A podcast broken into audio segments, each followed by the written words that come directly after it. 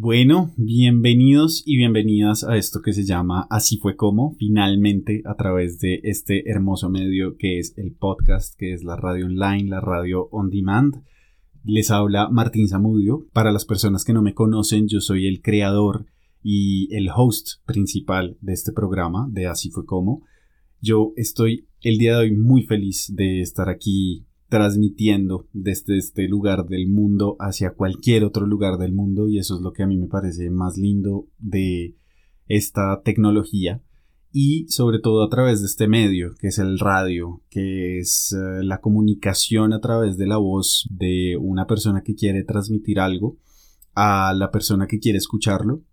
Yo siento que los podcasts son una gran herramienta de información, pero además de eso también nos fijamos en entretener a la gente. Yo empecé a consumir podcast hace aproximadamente unos 10 mm, meses y desde entonces me he vuelto un apasionado por los podcasts. Y pues para aquellos que no nos conocen y aquellas, yo desde el año pasado inicié este programa, este show, que es Así fue como. Empezamos como un programa el cual se distribuía por YouTube principalmente, aunque también se ponían fragmentos en la página de Instagram, pero finalmente me di cuenta de que era mucho trabajo y que tal vez no era eso lo que yo quería hacer. Y bueno, a raíz de haber conocido el podcast y haber empezado a, a emprender en este mundo, empecé a entender que lo que quería era transmitir a través de este medio. Entonces finalmente pues estoy aquí, finalmente grabando el primer episodio. La verdad es que me siento muy contento. Tengo muchas ganas de que este proyecto salga adelante y eso solo lo voy a lograr con su ayuda. Entonces lo ideal sería que si les gusta este programa lo compartan, eh, le den like a todas las redes, nos encuentran en Facebook, en Instagram, en Twitter me encuentran como Martín Samudio E. Y por los demás canales que nos vamos a encontrar, pues van a ser todos los de podcast. Entonces vamos a estar en Google Podcast, en Apple Podcast, Spotify, Deezer, en eh, Spreaker. Y lo único que les digo es síganos en aquella que sea su preferida. Entonces, sin más que decir, yo les doy la bienvenida a este primer programa de Así fue como y espero que lo disfruten un montón.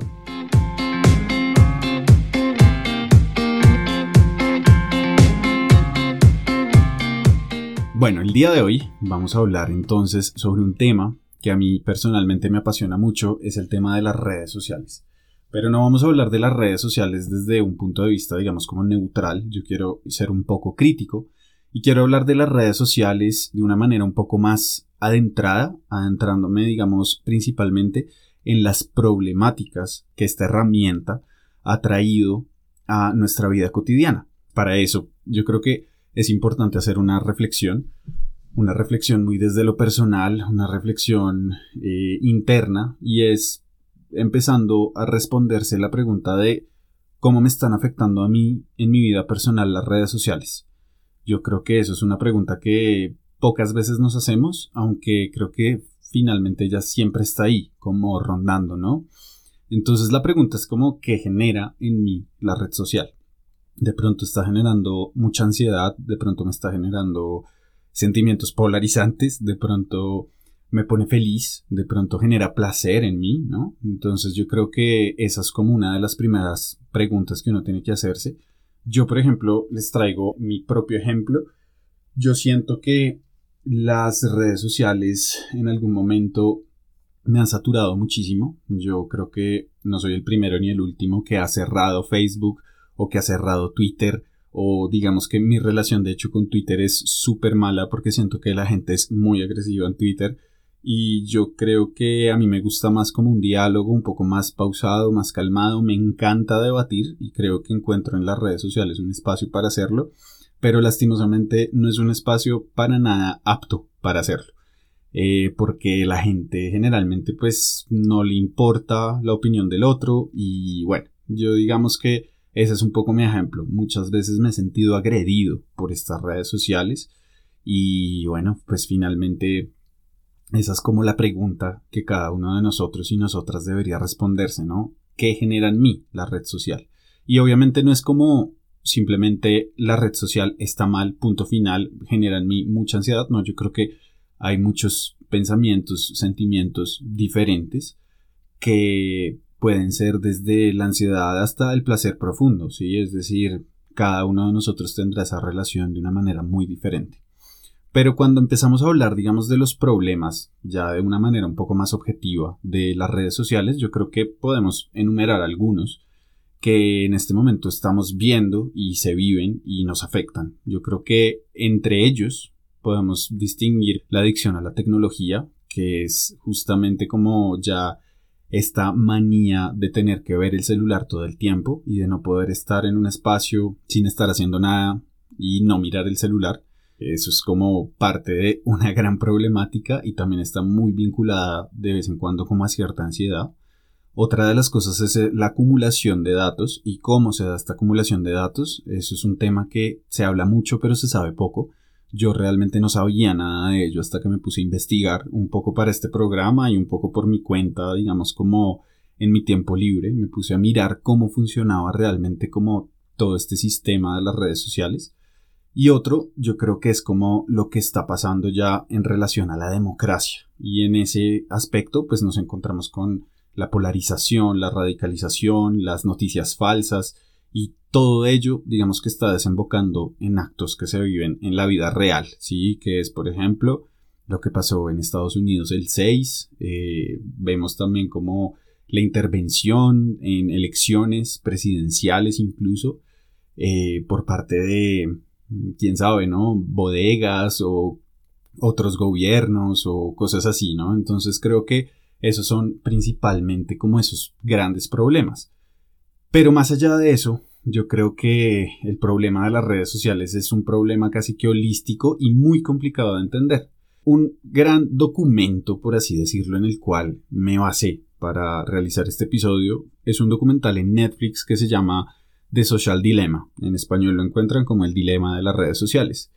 Que además de ser un simple documental es también la cara pública y que recluta gente de una agencia no gubernamental que se llama Center of Human Technology, que es una ONG que lo que busca es propagar un uso ético de la tecnología y justamente combatir la adicción al Internet, el extremismo político, la polarización política, la desinformación.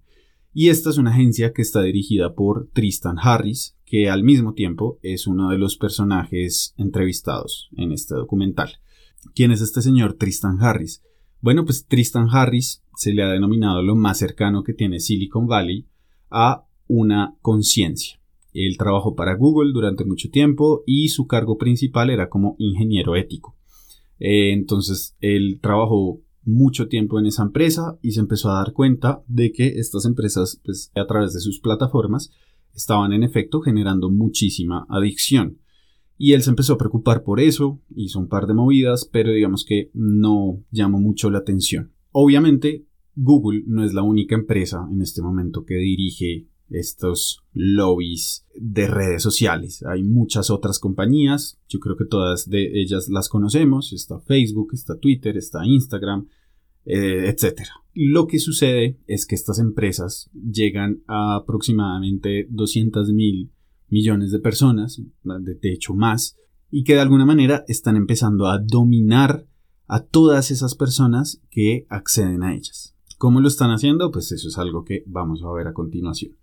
Por ahora les digo que en este documental se entrevistan también otras personas muy interesantes, como por ejemplo Tim Kendall, que era el encargado de la monetización de Facebook y también se volvió después ejecutivo de Pinterest.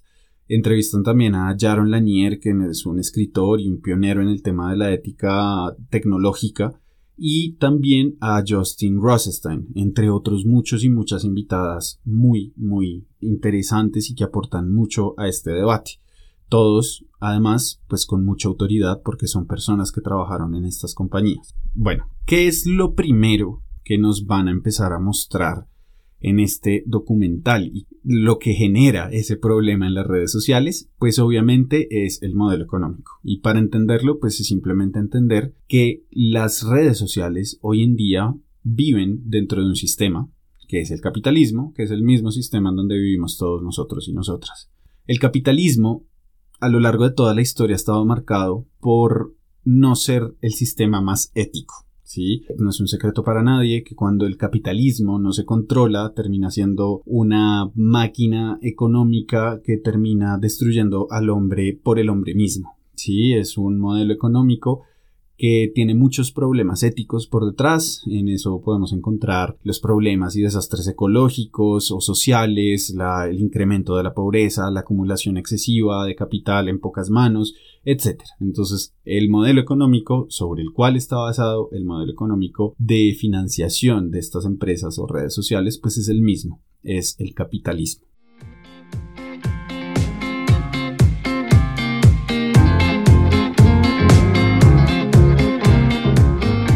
Llegados a este punto, habría que entender qué es lo que comercializan estas empresas, es decir, cómo ganan plata. Y aquí hay una frase que es muy conocida popularmente y es si tú no pagas por un producto, entonces el producto eres tú. En otras palabras, ya que nosotros no estamos pagando ni por el servicio de Gmail, ni por el servicio de Facebook, ni de Twitter, ni de Pinterest, pues entonces ellos están lucrando a través de nosotros. La pregunta vendría a ser entonces, ¿cómo hacen estas empresas para lucrarse de nosotros? ¿Qué es lo que nos están quitando? Pues es muy sencillo, lo que ellos están haciendo es vender nuestra atención. Y más allá de vender nuestra atención, lo que están vendiendo realmente es el gradual, sutil, ligero y casi imperceptible cambio de comportamiento que cada uno de los usuarios está haciendo a favor de un cliente. Y eso es lo que se logra a través de la atención. Aquí yo hago un paréntesis y es que desde la mera sinceridad, claro, yo también en este momento le estoy apostando a la atención que ustedes me están brindando y es así como funcionan muchísimas cosas en Internet. De hecho, los medios, por ejemplo, por los cuales antes se pagaba y uno adquiría un eh, periódico o una revista, pues a través de la transformación de todo lo que fue ese Internet, también tuvieron que asumirse a esas dinámicas. ¿Qué es lo que hace el Internet? Pues el Internet lo que hace es decirle a una empresa, si usted logra mil vistas y en esas mil vistas usted logra poner una propaganda, pues esa propaganda va a ser vista por mil personas. Entonces, eso es un poco lo que hacen las redes sociales. Las redes sociales entraron dentro de este modelo económico típico del Internet. Pero, como dice Jaron Lanier, además de vender nuestra atención, ellos lo que están haciendo es cambiar nuestros hábitos de consumo y cambiar lo que vamos a hacer a lo largo de nuestras vidas y así también nutrir al cliente, darle lo que quiere. Entonces, lo que se está vendiendo, más allá de nuestra atención, son certezas, son predicciones y son futuros humanos. Y para eso se necesita mucha, mucha información. Entonces el negocio de las apps y de las plataformas y de las redes sociales es competir por nuestra atención y lograr que pasemos la mayor parte de nuestro tiempo en su plataforma. Esto ya vamos a entender por qué. Este modelo que les estoy explicando se ha venido llamando desde hace ya algunos años el capitalismo de vigilancia. Para entenderlo, pues hay que preguntarse quién está observando a quién. Si ustedes están mirando su celular, seguramente están observando alguna aplicación, una noticia, alguna publicación lo que ustedes piensan que está ocurriendo es que ustedes están observando esa, esa, aplicación, que ustedes son los que están interactuando con ella. Y ya. Lo que realmente está pasando es que esa aplicación está constantemente leyendo y guardando toda la información referente a ustedes. ¿Cómo se logra esto? Bueno, digamos que hoy en día todo lo que se llama smart y todo lo que tiene el apellido de personalizado está recogiendo constantemente información. Están constantemente observando, contabilizando, midiendo y registrando nuestra actividad. Esto se logra a través de mecanismos de vigilancia, los cuales están produciendo todo el tiempo datos o señales. ¿Cuál es la diferencia entre esas dos? Pues bueno, un dato es algo más como un nombre, la edad, el género de la persona, la dirección, eh, en qué lugares le gusta estar, cómo se llaman esos lugares, y las señales son una secuencia de pulsos de tensión discretos y continuos donde cada pulso es un elemento de señal. Por ejemplo, yo sé que eso eh, suena muy complicado, pero el ejemplo es mucho más sencillo de entender. Es, por ejemplo, el tiempo que uno se demora viendo cada una de las publicaciones. En ese sentido, en algún momento estás recorriendo tu feed y por alguna razón, pues paras en alguna de las publicaciones y te tomas un poco más de tiempo. Todas esas cosas están siendo almacenadas y transformadas en información útil para ellos. Entonces, en ese sentido, todo lo que son los likes, todo lo que son los comentarios, las reacciones, los tags y, como les decía, el tiempo del scrolling, todo eso está recogiendo datos constantemente. Entonces, a partir de aquí, se empieza a generar un modelo virtual con esa información que se está recogiendo de cada uno de nosotros. Y es ese modelo el que al final termina determinando cuánto vale nuestra atención. ¿Por qué? Porque se empiezan a generar modelos de cada uno de nosotros y obviamente, si yo soy una persona, digamos, calva, esta aplicación va a saber que yo soy calvo, ¿sí? De alguna manera puede ser desde una foto en la cual yo salgo sin pelo, o puede ser algún tipo de comentario o algún tipo de búsqueda que yo haya realizado, como por ejemplo, no sé, un grupo de calvos en la ciudad de Bogotá. Eso empieza a ser acumulado y a partir de allí, pues ellos van a saber qué tipo de producto venderme. En ese sentido, ellos van a comercializar con ese modelo y van a ir a proponerle ese modelo a las compañías que están interesadas en publicitar cosas. Mi atención va a valer mucho más para una compañía de tratamientos que trata la calvicie que para una compañía de shampoos. Entonces es así como ellos empiezan a comerciar con nuestra información. Es de esa manera, ese es el capitalismo de vigilancia y ese es uno de los grandes problemas. ¿Por qué es un problema? Porque están en este momento acumulando demasiado acerca de nuestra privacidad y se está comercializando con ello. Pero vamos despacio, vamos a seguir viendo cuáles son los demás problemas.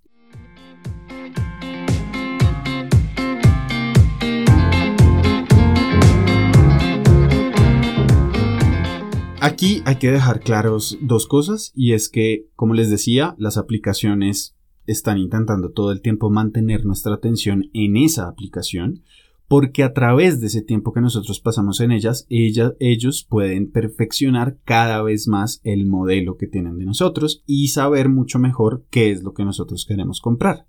El objetivo final, y esa es la segunda cosa, es que veamos la publicidad y que compremos el producto determinado. En ese sentido, pues ellos van a poder mostrarle a las marcas que en efecto su publicidad está siendo observada por un potencial cliente. Ya entendido esto, lo que tenemos que preguntarnos es qué es lo que están haciendo hoy en día las aplicaciones para mantenernos allí conectados y así generar esa acumulación de información y a partir de ella pues esos datos. Ellos están empezando a jugar con nuestra psicología. Y esa es una de las cosas que también se centra este documental de Netflix y que también es una de las cuestiones que es bastante incómoda, que tenemos que empezar a entender acerca de las redes sociales. En estas empresas hay ingenieros psicológicos y esos ingenieros psicológicos lo que están haciendo es crear mecanismos a través de los cuales puedan captar más y más y más nuestra atención. Volvamos a los botoncitos, al scrolling y al estímulo, como por ejemplo los tres punticos, las dos flechitas, todas esas cosas que nos mantienen ahí. Estos estímulos lo que están haciendo además de recolectar constantemente nuestros datos es mantener cada vez más nuestra atención pegada a estas plataformas.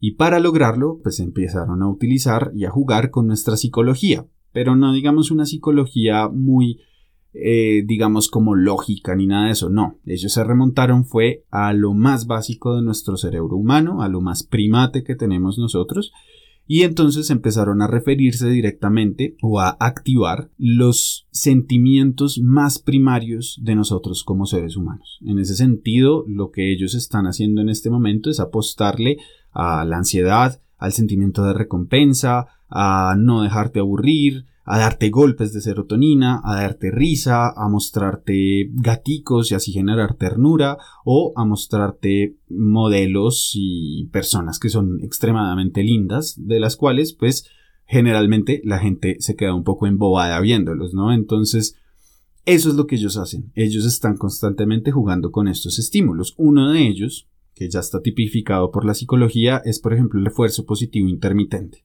Este estímulo es el mismo que tiene una persona cuando va al casino o cuando compra la lotería. ¿Sobre qué se basa este estímulo? Básicamente, cuando tú haces una acción repetitiva una y otra vez, buscando que en alguna de esas repeticiones tú logres obtener una recompensa. Entonces, Es lo que les digo, cada vez que una persona va a una máquina traga monedas, pues ella mete sus monedas una y otra vez hasta que en algún punto gana un premio grande o un premio pequeño, no necesariamente tiene que ser el grande. Pero eso es lo que nosotros estamos haciendo inconscientemente cada vez que nosotros hacemos el scrolling, cada vez que nosotros estamos allí haciendo un ejercicio que aparentemente no tiene nada de malo, aparentemente es simplemente yo viendo mi Facebook porque estoy aburrido y solamente quiero encontrar algo entretenido para leer, bueno, pues nuestro cerebro en ese momento lo que está haciendo es eso. Voy a repetir esta acción hasta generar un poquito de serotonina, hasta generar un poquito de dopamina. Y a esto es a lo que ellos le apuestan cada vez más. Es por eso a veces cogemos nuestros celulares para hacer cualquier cosa, para ver la hora, para responder un mensaje y sin darnos cuenta terminamos viendo videos de Instagram o videos en Facebook o cualquier otra cosa y se nos olvida para que estábamos cogiendo nuestro celular. Eso es lo que ellos han logrado a través de la manipulación que se está ejerciendo hoy en día sobre nuestra psicología más primaria.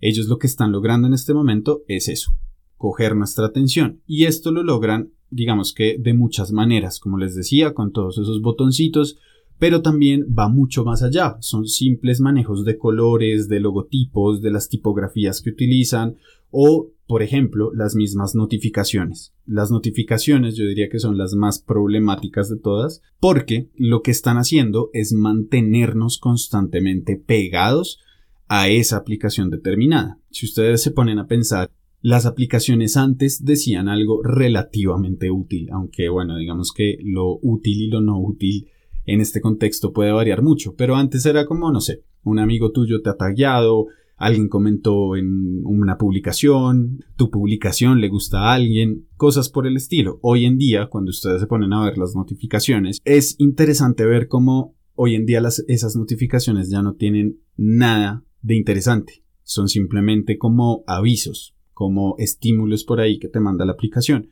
Bueno, pues eso es justamente lo que están tratando de hacer, llamar tu atención para que tú des clic sobre esa notificación y quedes metido en la plataforma. Y a partir de que tú ya estás metido en la plataforma, tu atención se dispersa completamente.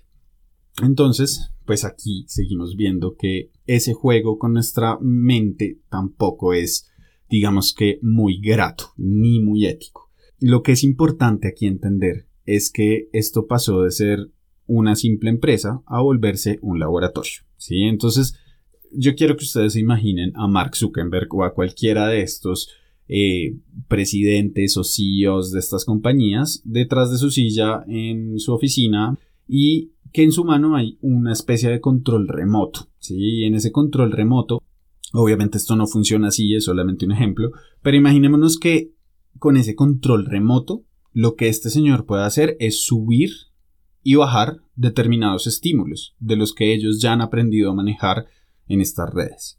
Y lo importante es que además de subirlos y bajarlos, lo que ellos pueden hacer es medir los resultados. Entonces, además de tener una red social multimillonaria, lo que tienen es un laboratorio con más de 2 mil millones de usuarios, los cuales estamos constantemente a merced de lo que ellos quieran hacer con nuestra atención. Así pasamos a ser, además del producto comercializado y vendido al mejor postor, unas raticas de laboratorio que ni siquiera se dan cuenta de que lo son. Es que ojalá estuviéramos siendo raticas de laboratorio al menos con un buen fin, pero el único fin que ellos tienen es lograr vender y generar más y más capital. En ese sentido, todos los experimentos que ellos están haciendo hoy en día tienen una orientación económica, aunque no solo, también hay intereses políticos detrás. Imaginémonos que lleguen y digan, vamos a hacer un experimento. Preguntémonos si podemos lograr que la gente salga a votar el día de las elecciones, si podemos subir un par de puntos en el resultado de los votantes en general. Y ellos empiezan a mover estos estímulos, empiezan a lanzar uno que otro mensaje escondido que realmente nosotros no estamos viendo o empiezan a subirle digamos durante elecciones a los comentarios que sean sobre elecciones y eso es lo que nos empieza a llegar a nuestro feed y a nuestro feed. Y de esa manera ellos terminan haciéndonos ir a votar más. Entonces el resultado de este primer experimento es sí en efecto pueden. Pero entonces además de ello imaginémonos que hacen un segundo experimento. Y esta vez lo que se preguntan es si pueden lograr que la gente salga a votar por un determinado candidato. Lo que se dieron cuenta es que sí podían. Y en ese punto, pues ya nos empezamos a dar cuenta de que esto es peligroso para nuestro desarrollo como sociedad y para la democracia, claramente. Lo importante y lo determinante en este punto es que los votantes, las personas que salieron a la calle, no tienen ni idea que su voto fue condicionado. Y eso es una de las preguntas que nos tenemos que hacer. ¿Será que alguna red social me está condicionando de alguna manera para que yo haga algo que yo de otra manera no haría? Pues la respuesta triste es que sí. Lo que pasa es que no sabemos dónde. Como dice un señor muy importante del Silicon Valley, que se llama Shamat Palihapatilla, lo que ellos buscaban era manipular a la gente de la manera más rápida y efectiva, y eso es algo que lograron. Y como él dice, lo triste es que lo sabíamos, y seguíamos estando conscientes de aquello que hacíamos y aún así lo seguíamos haciendo y seguíamos invirtiéndole tiempo y plata. Entonces es una cuestión que, como les digo, empieza a rayar con la ética. Tenemos que entender en este punto, y esto es algo muy importante, que el propósito de las redes sociales dejó de ser hace mucho tiempo que uno las usara gratis y expresara su opinión y nos uniéramos a un grupo con intereses similares a los nuestros y encontráramos a esos amigos perdidos en el tiempo, eso dejó de ser hace mucho tiempo. Y hoy en día, lo que realmente es una red social es una plataforma que toma nuestra psicología y la pone a servicio de otros. Y eso se logra a través de capturar nuestra atención, hacer modelos a través de nuestros datos acumulados a través de la atención que nosotros le brindamos a estas plataformas y después venderlas al mejor postor.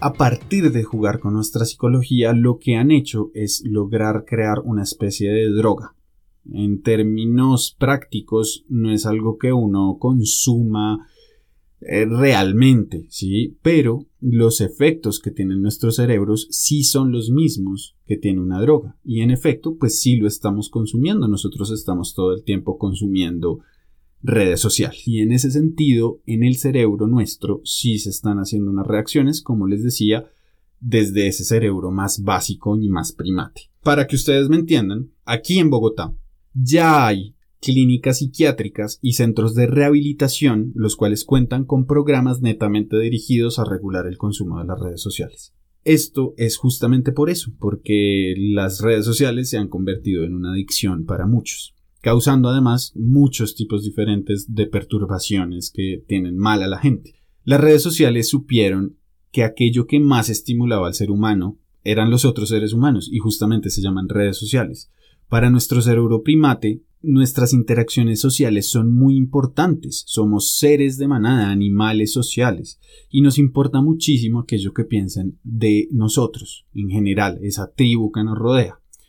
Así seamos personas supremamente ermitañas e introvertidas. ¿Por qué? Porque cada vez que nos felicitan, nuestro cerebro está programado para que segreguemos dopamina y sigamos haciendo cosas positivas para ese grupo. Pero cada vez que nos rechazan o nos segregan, nos sentimos deprimidos porque justamente nuestro cerebro nos está diciendo lo estás haciendo mal, tu funcionamiento en la manada, tu rol en la manada no está supliendo las necesidades que debería suplir. El gran problema de todo esto es que nosotros no evolucionamos para tener estímulos sociales cada 30 segundos, ni mucho menos para recibirlos por parte de 10.000 personas al mismo tiempo. Es decir, está bien que nuestro cerebro funcione como funciona, por algo funciona así, pero ese cerebro no ha evolucionado desde hace muchos miles de años. En ese sentido, ese estímulo es muy válido, pero cuando llega de una manera esporádica y cuando es realmente merecido. Aquí es importante decir que a raíz de esto y a raíz de esta relación que hemos empezado a tener con las redes sociales, los índices de depresión, ansiedad, tristeza y hasta de suicidio son casi que paralelos con el uso y incremento de las redes sociales. ¿sí? Entonces aquí hay unas interrelaciones que igual son muy importantes. Y esto sobre todo es un problema para los niños. Y esto es una cuestión que también es importante de entender. Nosotros vivimos protegiendo a nuestros niños, se los protege de cosas agresivas, de la violencia, se les protege de las adicciones, de las drogas, se les protege de estímulos que pueden ser dañinos para su psique y eso es algo muy positivo. Hasta del azúcar los estamos empezando a proteger. Pero ¿qué está pasando con las redes sociales? Las redes sociales realmente no están reguladas y esto es algo que le está llegando a nuestros niños y niñas y esto es algo que debería empezar a preocuparnos un poco más. Y eso es algo que este centro de Human Technology que les hablaba al principio, pues también vela, también está velando porque nosotros empecemos a regular mucho más el consumo de Internet y en general de tecnología en la primera y segunda infancia. No se trata de negar rotundamente el acceso a Internet, se trata de promover en los más pequeños y pequeñas un uso responsable y cuidadoso de estas herramientas porque en efecto son peligrosas. Y aquí ni siquiera estamos hablando de los problemas derivados de terceros en las redes sociales, que pueden ser los que hacen ciberacoso o este tipo de cosas, sino que se habla de un problema que representa la red social per se en el desarrollo humano y en lo que está generando en nuestro interior que así a simple vista, como les digo, pues puede estar relacionado con estos problemas de ansiedades, de depresiones, de todo eso, pero que además a nivel social lo que está generando es una radicalización y una extremización de las posturas políticas o de cosas mucho más sencillas. Yo les traigo, por ejemplo, la relación que en este momento se tiene entre vegetarianos y veganos. Yo creo que nunca en la historia de la humanidad estas dos perspectivas que son digamos muy similares habían tenido tantos problemas. Y obviamente se entienden las diferencias y la cuestión aquí no es venir a debatir sobre eso, eso lo podremos hacer en otro programa, sino en mostrarles cómo cada vez la gente empieza a polarizarse más y más y más. Y claro, personalmente a mí me pasó llegar y pensar es que esto es lógico y esto es lo que yo tengo que defender. Pero de otra manera y visto desde otra perspectiva, también es supremamente triste ver cómo la humanidad se ha ido segregando y separando cada vez más. Si bien uno puede llegar a pensar que esto es apenas digno de la inteligencia de un ser humano, que uno vaya y defienda las ideas, pues la verdad es que en muchos casos no es así. Y que esto tiene también una explicación dentro de lo que está pasando de las redes sociales y esa explicación se llama el algoritmo. ¿Qué es este algoritmo? que es ese algoritmo del cual todo el mundo habla pero realmente nadie explica. Pues bueno, primero entendamos qué es un algoritmo y después veamos cuáles son sus efectos. Primero que todo, un algoritmo es un conjunto ordenado de operaciones sistemáticas que permite hacer un cálculo y hallar la solución de un tipo de problemas. Esa es una definición bastante googlera, Así que les voy a dar mejor la de Magic Markers, es un canal de YouTube muy interesante donde hacen videos explicativos muy chéveres. Y es, en resumidas cuentas, una secuencia de instrucciones y o pasos que logran convertir una serie de cosas, que son un input, en otra cosa, que es un output. Por ejemplo, hacer una torta es un algoritmo. ¿Cuál es, digamos, cuál es esa meta, cuál es esa torta del el algoritmo de las redes sociales? ese algoritmo lo que está buscando constantemente es vender, vender no solamente un producto, sino toda la pluralidad de productos que publicitan y pautan en las redes sociales. Y para lograr esa meta, pues su herramienta principal va a ser la misma red social. En ella va a poder jugar con los contenidos, jugar con la información que saca de nosotros y todo lo que hemos venido explicando. Dicho algoritmo ha sido creado por programadores para que se automodifique y logre de alguna manera encontrar su propia excelencia. Y esto es a lo que nosotros hemos llamado burdamente inteligencia artificial. El problema de este algoritmo es que no es humano y ese algoritmo no va a saber nunca diferenciar entre lo que es verdadero, falso, negativo, positivo, ético, antiético. Y como segundo problema, encontramos que esos cambios que ha hecho para lograr su propia excelencia han hecho que ese algoritmo se vuelva muy difícil de comprender hasta por los mismos programadores que lo crearon. Volviendo, digamos, como a la parte práctica, lo que hay que entender es que ese algoritmo busca facilitar su operación y para ello traduce nuestros inputs, que son nuestras interacciones y nuestra información y bases de datos recolectadas, en los outputs, que son las ventas.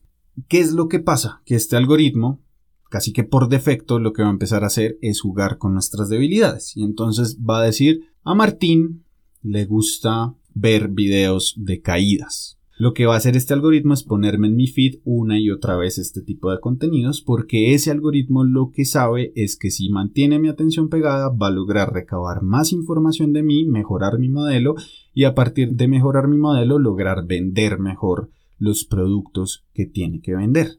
Termina siendo mucho más fácil mantener nuestra atención a partir de estímulos sencillos como por ejemplo la ira, el odio, la vanidad, el sexo, la polarización, que con estímulos largamente argumentados y complejos. Sí, es por eso que a todos nos terminan llegando este tipo de videos, porque este algoritmo ya está empezando a entender cómo funciona nuestra humanidad y nuestra psique, que a la larga, pasando digamos como todas esas complejidades, pues termina siendo muy sencilla, muy animal y muy fácil de manipular. Como les digo, el resultado es que este algoritmo empieza a recomendarnos cosas de nuestro interés, empieza a mostrarnos en nuestro feed cosas acordes a nuestra manera de pensar porque este feed de pronto sabe que, que mamera hablar con alguien que me contradiga y va a empezar a traducir nuestros inputs que también son esas búsquedas que realizamos en los buscadores por ejemplo de YouTube o de Google y lo va a reproducir una y otra y otra vez en lo que es conocido en este mundo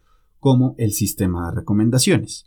¿Sí? Que lo que hace es simplemente recomendar lo que tú buscas. Entonces es muy sencillo, podríamos decir como supremamente lógico. Y esto, para el señor que les contaba al principio, para Tristan Harris, es un jaque mate a la humanidad. ¿Por qué? Pues porque esto lo que empieza a crear a la larga es un fenómeno conocido como las cámaras de eco.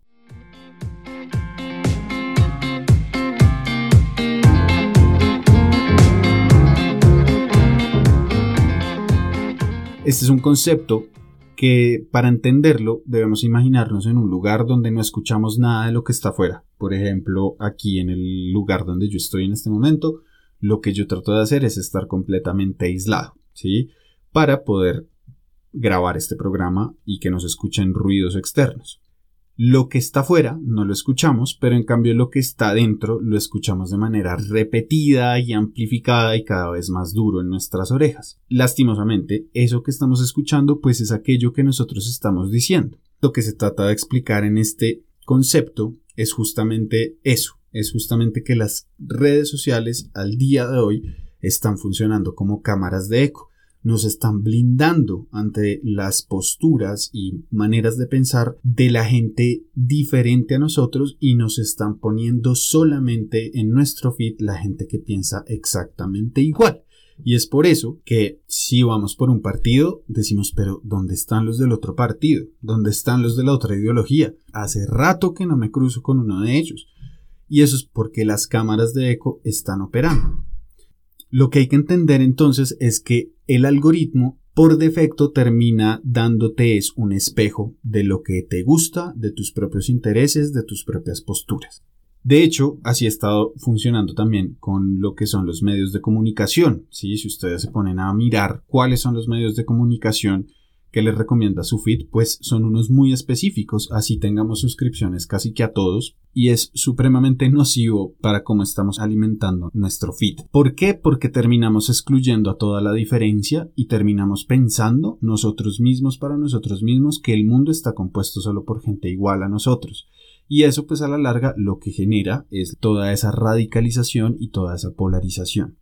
Entonces creemos que el mundo piensa como nosotros y terminamos excluyéndonos en un concepto que ha sido llamado el filtro burbuja, que este es un término acuñado por un señor que se llama Eli Parisier y lo que trata de explicar es el estado de aislamiento intelectual producto de las búsquedas personalizadas en las cuales el algoritmo recomienda información basada en la información del mismo usuario, es decir, empezamos a estar en una cuestión completamente redonda.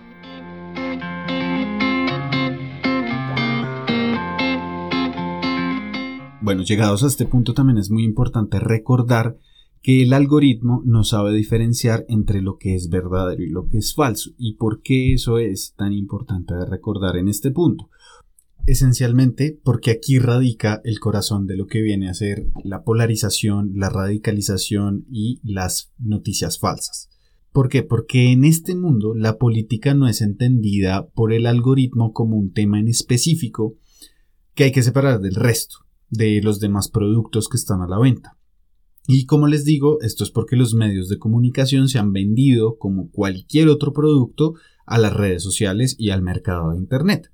Finalmente, el algoritmo lo que observa es tu perfil y te vende la línea política más acorde a ti, tal y como te vendería, como decíamos ahorita, el shampoo o el producto anticalvicie. Esto lo que ha generado a la larga ha sido la cada vez más ruda polarización y radicalización política en la cual nos encontramos inmersos hoy en día.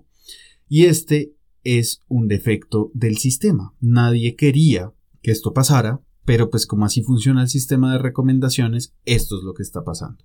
Y un ejemplo clarísimo de esto es el terraplanismo. Lo que pasa con el terraplanismo es justamente eso. Es una persona busca en su buscador preferido terraplanismo, se guarda en las bases de datos y es después recomendado de nuevo por el sistema. Esa teoría terraplanista se basa completamente sobre otra información encontrada en Internet y se empiezan a generar redes, ¿sí? redes de personas terraplanistas que se encuentran a través de Facebook y empiezan a hablar y empiezan a conjeturar y esa conjetura se vuelve una pequeña bola de nieve que termina abarcando una gran parte del Internet. La pregunta que debemos hacernos es ¿qué me ha hecho creer a mí este algoritmo que realmente no es cierto? Bueno, hay también maneras para salir de esto, como por ejemplo una muy básica, recomendada ya muchas veces por diferentes personas, que es busquemos varias fuentes. Porque la tarea de investigar es lo que finalmente termina desvirtuando este tipo de teorías o en general las informaciones falsas. Claro, hay miles de millones de artículos de cada lado pero pues ahí yo siento que también es una cuestión de confiar en la ciencia y de confiar en el método científico, en la evidencia, en la prueba, porque hay que ser consecuentes y entender que la ciencia también tiene un peso muy importante. En, otro capítulo hablaremos de la monopolización del saber por parte de la ciencia occidental. Ese es un capítulo que tengo muy pendiente, no se lo pierdan. Pero por ahora lo importante es simplemente eso, es entender que cuando nos referimos a este tipo de cosas, la información está allí, la información está allí esperando ser descubierta. El problema real es que todo lo que llega solo no está llegando solo, está llegando porque el algoritmo no lo está recomendando y probablemente de ser así es porque sabe que está acorde a nuestra manera de pensar. Cuando nosotros buscamos por nuestra cuenta, pues estamos de alguna manera rompiendo ese algoritmo. Y es así también como podemos deshacernos de las fake news, que es lo mismo. El algoritmo no sabe si una noticia es falsa o verdadera y no las recomienda las dos por igual. Como les digo, pues esto tiene efectos nocivos, pero aún más nocivos se vuelven estos efectos cuando estas noticias están hechas con un propósito específico. Y aquí hay que entender que muchas personas entienden cómo funciona el Internet y cómo funcionan estas cámaras de eco y estos filtros de burbuja. Entonces, por ejemplo, si yo quiero que ustedes voten por un candidato, pues yo hago una página, una bodeguita, por ejemplo, recluto gente, juntos hacemos una página de Internet o mil y empezamos a distribuir noticias falsas acerca de uno de los dos candidatos presidenciales o empezamos a hacer cualquier tipo de cosas como desprestigiar una política o algo así. Esto es lo que pasa cuando las personas, como les digo, entienden cómo funciona este sistema porque empiezan de alguna manera a manipular este sistema de manipulación y se instrumentaliza con un fin político específico. Generalmente las fake news se manejan hacia fines políticos. Obviamente, en este momento también podemos ver fake news relacionadas con la vacuna del virus, ¿sí? Y yo no digo que la vacuna del virus sea buena, sea mala. Hay noticias falsas, hay noticias verdaderas. La pregunta es cuál es cuál. Pues ya sabemos, hay que investigarlo. Em, finalmente, hay que decir, ya para terminar este capítulo, que la democracia, a raíz de todo lo que les he venido contando, pues en efecto está en peligro. Y es impresionante, pues también, digamos, en el documental de Netflix, ver cómo muchos de los entrevistados dicen que lo más posible que se nos viene encima si no empezamos a regular este tipo de acciones es que caigamos en una guerra civil. Esto se está causando principalmente por esto, por lo que les acabo de explicar, por las fake news, por la polarización, por las cámaras de eco, por los filtros de burbuja. Y es aquí donde yo les digo, seamos muy cautelosos, empecemos a tratar de romper este tipo de lógicas porque a la larga, sin darnos cuenta, estas redes sociales sí están representando una amenaza existencial para nuestra especie. Y no es que las redes sociales o la inteligencia artificial vayan a volverse Terminator y aniquilar a, a toda la humanidad. No, es algo mucho más sencillo de entender y es que no es el algoritmo el que representa esa amenaza existencial, sino es lo que nosotros podemos hacernos a nosotros mismos a través de ese filtro del algoritmo, a través de empezar a creer ciegamente todo lo que nos vota nuestro feed. Recordemos, si hay algo que les recomienda su feed, es porque ese feed está hecho para que a ustedes les guste. Hay que buscar la verdad, así la verdad no nos guste, así estemos en contra de ella. Entonces, las recomendaciones para que dejemos de un lado este tipo de dinámicas en las redes sociales, pues es aprender a tolerar las diferencias. Sí, yo creo que eso es lo principal. Volvamos a tener relaciones más humanas. Cuando uno habla de política en persona con alguien, claramente una vez se separa de la mesa y se va, pero pasa mucho menos que cuando hablamos de política o de temas delicados a través de las redes sociales, porque a través de las redes sociales caemos en deshumanizar al otro. Estamos viendo los ojos de la persona, no estamos viendo sus gestos, estamos viendo una pantalla y tenemos también tiempo para pensar en, aquello que vamos a decir y en cómo lo vamos a decir mejor y nos sentimos bien cuando nos llegan siete likes y toda la cuestión. Yo creo que es una cuestión de dejar de lado estas diferencias y empezar a hablar en otros espacios. Y obviamente a partir de comunicaciones asertivas y que logren superar esas diferencias.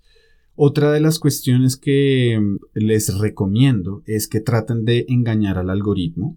Esto se logra buscando cosas que nunca buscarían o dejando de seguir al sistema de recomendaciones de YouTube, eh, de Facebook, de Google, ¿sí? empezar a buscar por su propia cuenta los videos, porque si empezamos a seguir el sistema de recomendaciones terminamos cayendo en loops y es, por ejemplo, lo mismo que pasa cuando se nos recomiendan las mismas y mismas canciones durante meses y meses. Hay que salir de esos loops. Otro gran consejo es apaguen las notificaciones. No son positivas las notificaciones, no buscan decirles algo importante. La otra cosa es que pasemos menos tiempo en redes sociales y finalmente que dejemos de identificarnos desde las lógicas de mi amigo y mi enemigo porque si seguimos así vamos a terminar en un mundo lleno de enemigos y realmente creo que la gente tiene amor por dentro. Hay que recordarlo, somos personas, somos humanos, buscamos lo mismo, buscamos el bienestar de alguna manera y es importante empezar a entender cómo nos relacionamos desde la diferencia y no desde solamente mis iguales, ¿sí? no solamente desde el que piensa parecido a mí, porque si seguimos así los efectos pueden ser muy nefastos. Entonces eso fue este pequeño resumen acerca de los problemas de las redes sociales. Espero que les haya gustado mucho este episodio. Me encantaría que me comentaran, que me dijeran si les gustó, si estoy hablando muy complicado. Recuerden, soy Primi para honesto. Yo les hablo desde la sinceridad, desde también el nerviosismo que me ha producido hacer este primer episodio. Y bueno, pues nada, lo principal es, como les digo, espero que les haya encantado este episodio, espero que nos sigan, que nos compartan en redes. Y eso sí, les digo, nos vemos muy pronto en Así fue como. Muchas gracias.